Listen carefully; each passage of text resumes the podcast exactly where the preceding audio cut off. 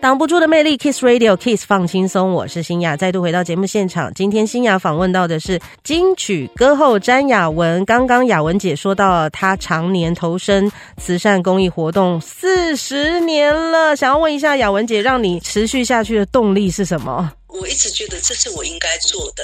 我从十几岁开始，我就开始认养了孩子。然后就一直这个习惯就保持到了家里的债务都还清了以后，生活无语了以后呢，我就开始了一个大动作，我开始从事了这个盖房子。盖房子的这件事情也是因为一个因缘巧合之下呢，有个案报来。我这边说，我们在台中市有一户人家呢，火灾，那这家又是弱势的家庭，阿妈是身障者，就是坐在轮椅上需要阿公照顾的。那阿公眼睛将近要快要全盲了，那后来看了他们以后，我就发现说，这个阿嬷看我的眼神不太对，他是从惊恐惊吓到泪流满面。问他说：“你怎么了？”他说：“你知道吗？火灾的时候，我心里有惦念一件事情，我所有最爱听的 CD 卡带都在里面，那是我最爱的詹雅文专辑。”哦，Oh my God！我，我想不到。今天既然是你本人在我面前，他一直哭哭到不行，我我也跟着泪流满面。嗯，那种缘分的牵引，你真的想象不到。我只想要做应该做的事情，当下我有多少力量，我就做多少事。我从我做公益以来，我从来不对外募款。都是我一个人的金额，我自己赚的钱全部投入在公益。然后当下就有人有反对的声音说：“你为什么要去帮助即将陨落的生命？”我说：“哪里陨落？”他说：“阿公啊，还老啊，把就特别无看啊，阿妈卡拢无去啊，底下呃糖尿病那么严重，啊他儿子又找不到工作，又一直那么萎靡，你应该把钱捐给其他更需要的人。”然后我就回了一句话说：“你有没有看到他们家有两个小朋友？我希望这两个小朋友看到，当我们家有困难的时候，有人帮助我们。我对着这两个小朋友说：‘阿姨帮你们盖房子，可是你们要答应我一个条件：当你们长大有能力以后，你们要帮助别人。这是我交给你们的任务，你们做得到吗？’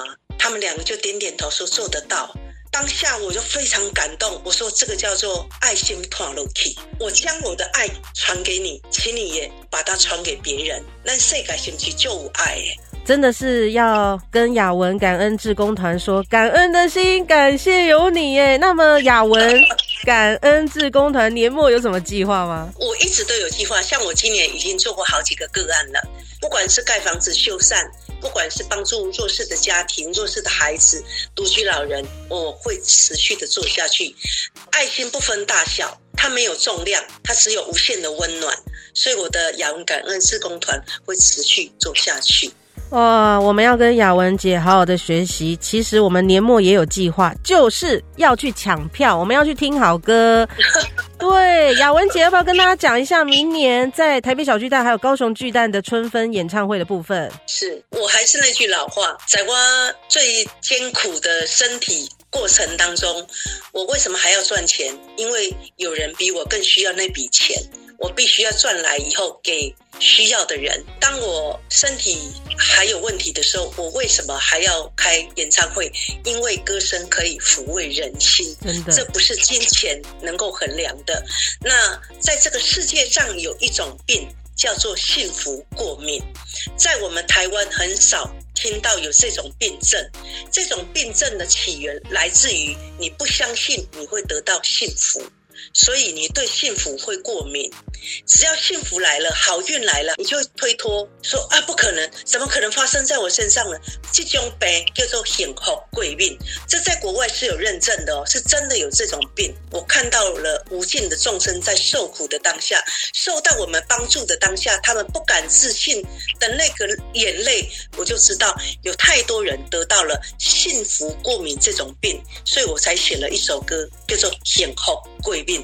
我希望我的演唱会，我受幸福过敏的人听了了后，你才会知影讲，原来我有得的这种病，我应该放下，我要珍惜这个当下。那我们等一下最后就来听《幸福过敏》这一首歌。明年的一月二十，台北小巨蛋；二月二十四号，高雄巨蛋春分巡回演唱会，可以到宽宏售票、莱尔富 OK 便利商店来抢票，抢个好座位，听好歌。我们需要被抚慰心灵，所以大家不要错过金曲歌后。